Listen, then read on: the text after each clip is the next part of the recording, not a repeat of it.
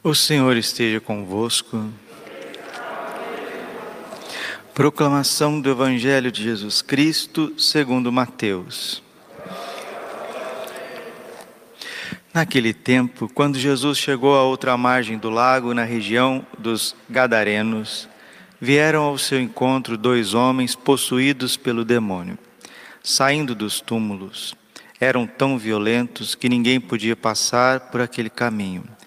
Eles então gritaram: O que tens a ver conosco, filho de Deus? Tu vieste aqui para nos atormentar antes do tempo? Ora, a certa distância deles estava pastando uma grande manada de porcos. Os demônios suplicavam-lhe: Se nos expulsas, manda-nos para a manada de porcos. Jesus disse: Ide. Os demônios saíram e foram para os porcos. E logo toda a manada atirou-se monte abaixo para dentro do mar, afogando-se nas águas. Os homens que guardavam os porcos fugiram e, indo até a cidade, contaram tudo, inclusive o caso dos possuídos pelo demônio. Então a cidade toda saiu ao encontro de Jesus. Quando o viram, pediram-lhe que se retirasse daquela região palavra da salvação. Ave Maria, cheia de graça, o Senhor é convosco. Bendita sois vós entre as mulheres, bendito o fruto do vosso ventre, Jesus. Santa Maria, Mãe de Deus, rogai por nós, pecadores, agora e na hora de nossa morte. Vinde, Espírito Santo, vinde por meio da poderosa intercessão do Imaculado Coração de Maria, vossa amadíssima esposa. Podemos sentar um pouquinho. Jesus, manso e humilde de coração. O Evangelho relata para nós o caso de possessão demoníaca. O demônio pode possuir uma pessoa, ele pode possuir as pessoas. Mas aonde que o demônio possui? Ele possui a alma de um ser humano? Não, ele não pode possuir a alma.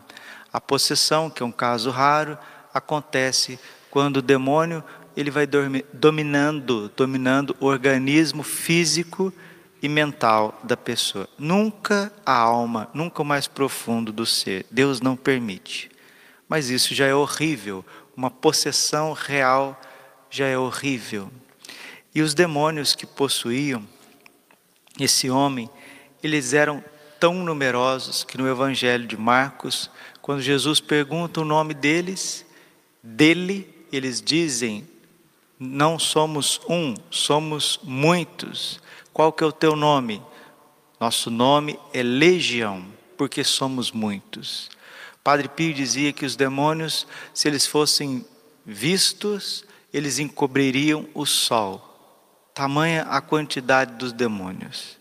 Porque Santo Tomás ensina que Deus cria em perfeição. Os anjos são seres espirituais.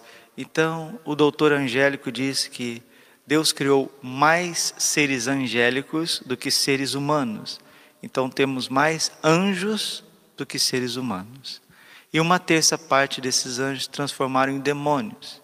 E não foram para o inferno, para as profundezas do inferno, não. Eles estão espalhados nos ares e ao nosso redor.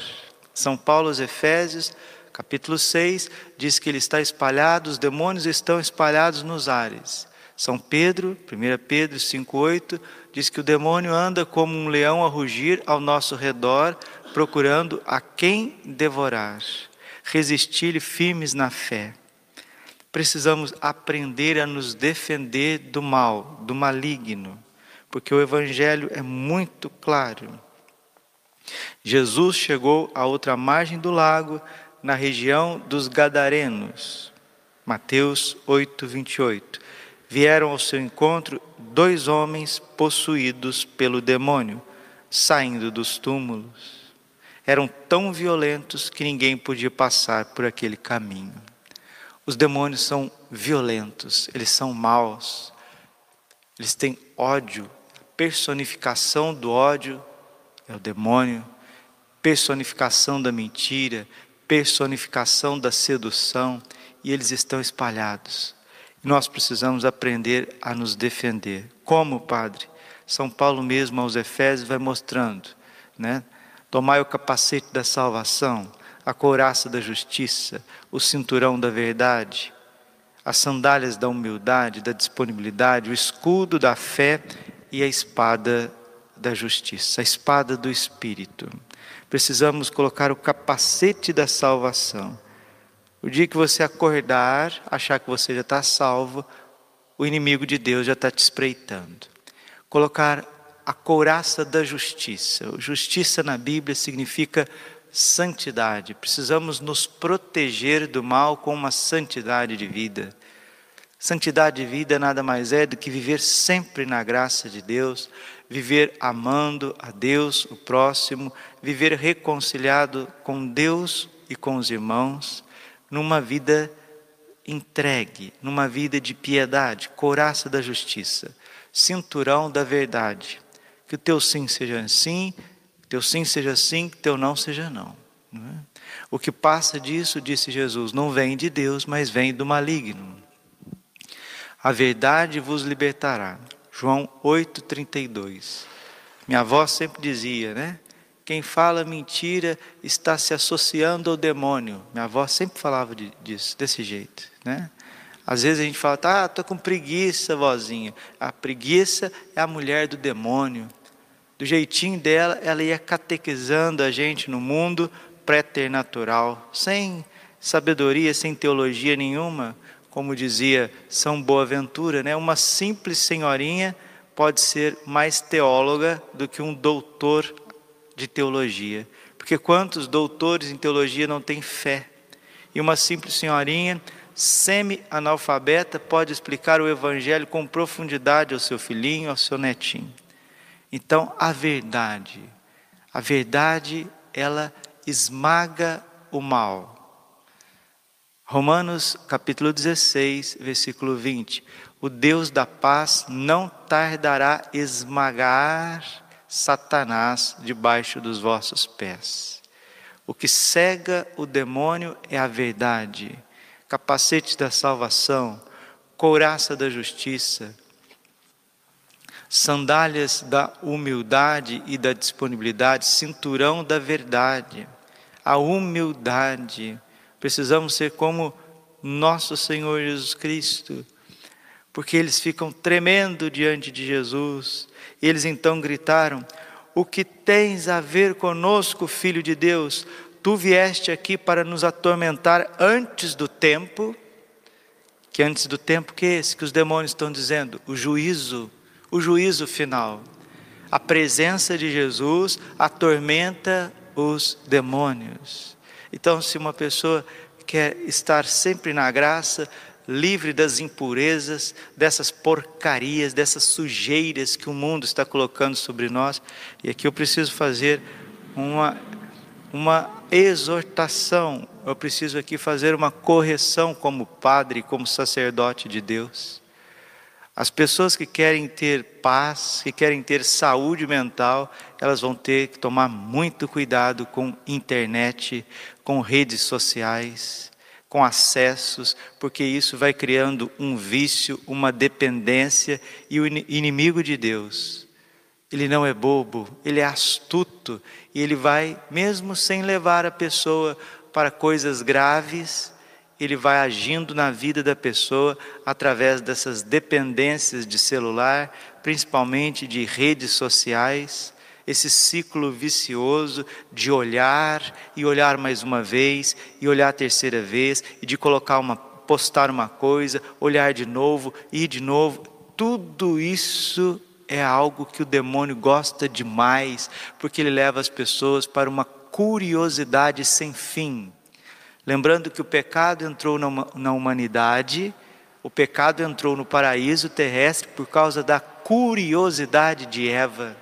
E ela levou Adão a esta curiosidade. E depois desta curiosidade, Padre Pio dizia que a curiosidade é um mal que não tem cura. Você tem que agir contra isso, agir e agir mesmo contra, com uma certa violência, violência no sentido evangélico, né, com uma certa resolução. esta violência que Jesus fala, de ser resoluto, de ser penitente, é preciso fazer violência contra essas questões de redes sociais, violência com questões de tudo aquilo que te causa dependência, seja comida, seja bebida, seja entorpecentes, seja dependências afetivas, tudo isso é um campo que o inimigo gosta de agir. E aí ele vai levando a pessoa para onde ele quer. Ele vai levando a pessoa para a perturbação. Quanto mais apego, mais perturbação. Quanto mais desapego, quanto mais humildade, verdade, justiça, salvação, mais a pessoa é livre, mais a pessoa tem paz. Por fim, São Paulo pede para a gente colocar o escudo da fé. São João da Cruz diz que aqueles que se revestem da verdadeira fé, que creem, vivem de uma fé pura, de uma fé genuína, teologal, que não precisa de muitos sinais, não precisa de muitas consolações, mas creem na palavra de Deus. São João da Cruz diz que nós ficamos invisíveis aos demônios. Aqueles que têm fé ficam invisíveis aos demônios. O demônio, ele tem pavor, ele tem raiva.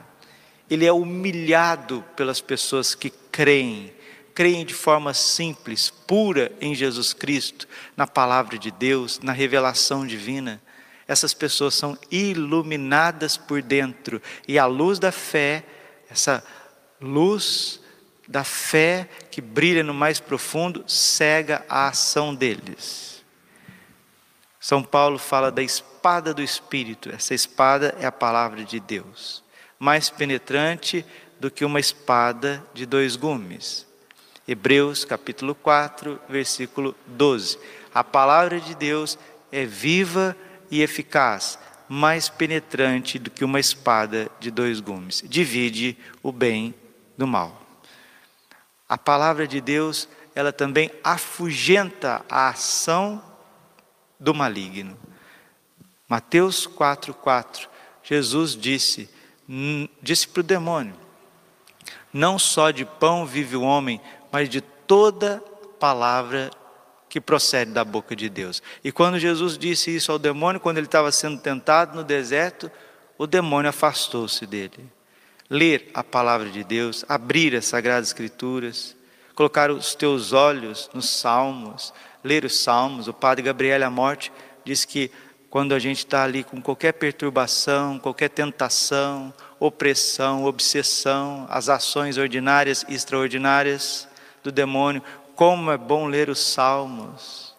E exorcismo, exorcizar significa isso, colocar na presença de Deus. Se você se coloca na presença de Deus, o, o inimigo sai em debandada. Foi o que aconteceu no Evangelho. Jesus apareceu, ia libertar esses dois homens e eles começaram a gritar: leva-nos para os porcos, atire-nos para os porcos. Por que, que os demônios queriam ir para os porcos? Sabe por quê? Porque quando os possessos são libertados, quando uma pessoa é libertada da ação do maligno, para onde que os demônios que estavam ali naquela pessoa vai? Eles vão, normalmente eles vão para o inferno. E até os demônios não querem ir para o inferno. Você sabia disso? que quando um demônio que está na terra agindo vai para o inferno, eles são humilhados como se eles não tivessem feito o dever de casa aqui na terra. E eles são torturados e humilhados por outros demônios no inferno.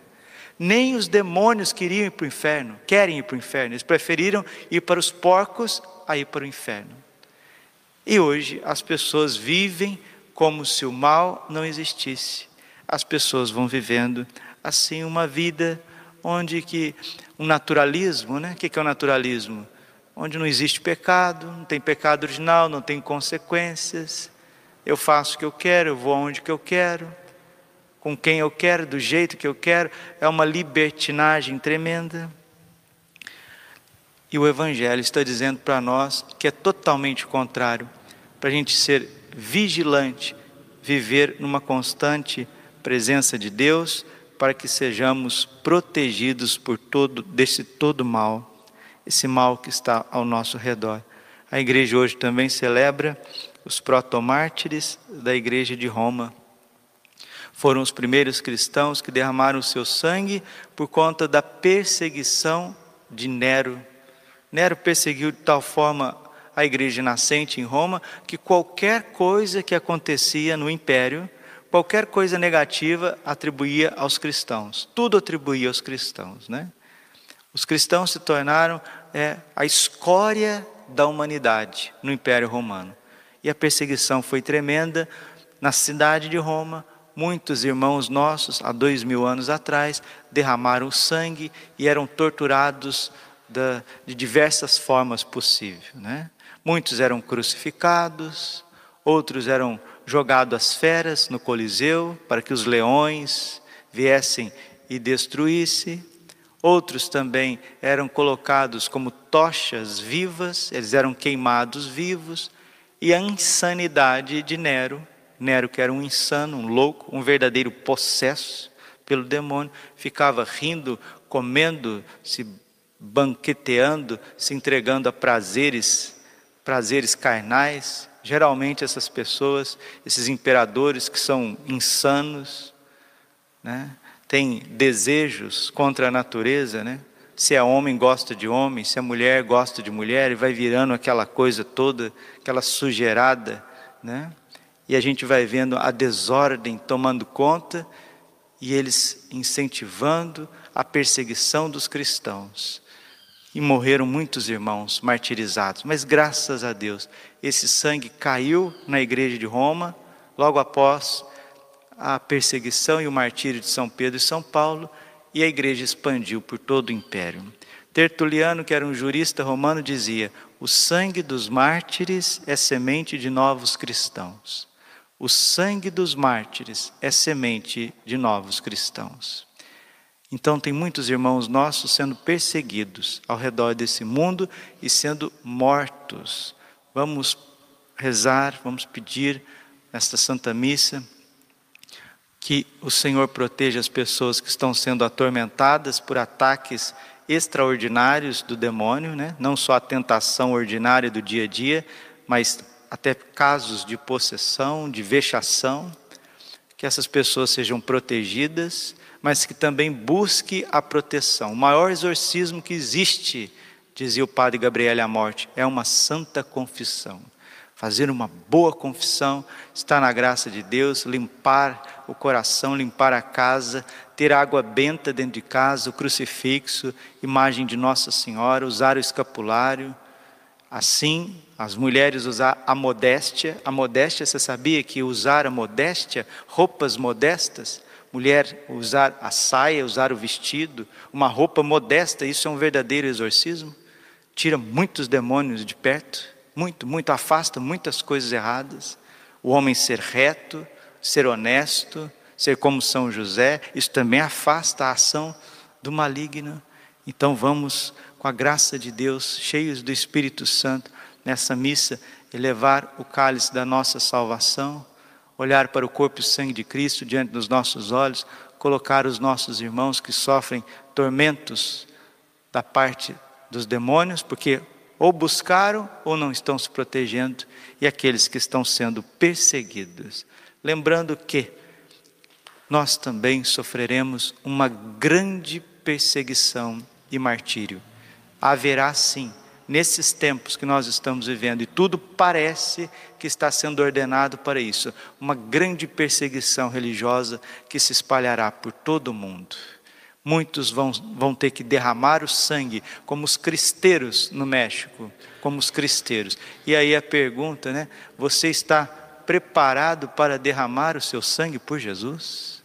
Se alguém vier e nós estivermos celebrando a missa, entrar na igreja e disser: neguem Jesus Cristo, ou então vocês vão ser mortos.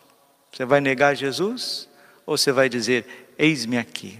Padre, eu não tenho essa força, mas Deus nos dará esta força. Nós também temos que rezar, preparando o nosso martírio. Sempre eu rezei preparando meu martírio, desde menino, e rezo até hoje. Glória ao Pai, ao Filho e ao Espírito Santo, como era no princípio, agora e sempre. Coração imaculado de Maria, confiança, saúde, vitória minha.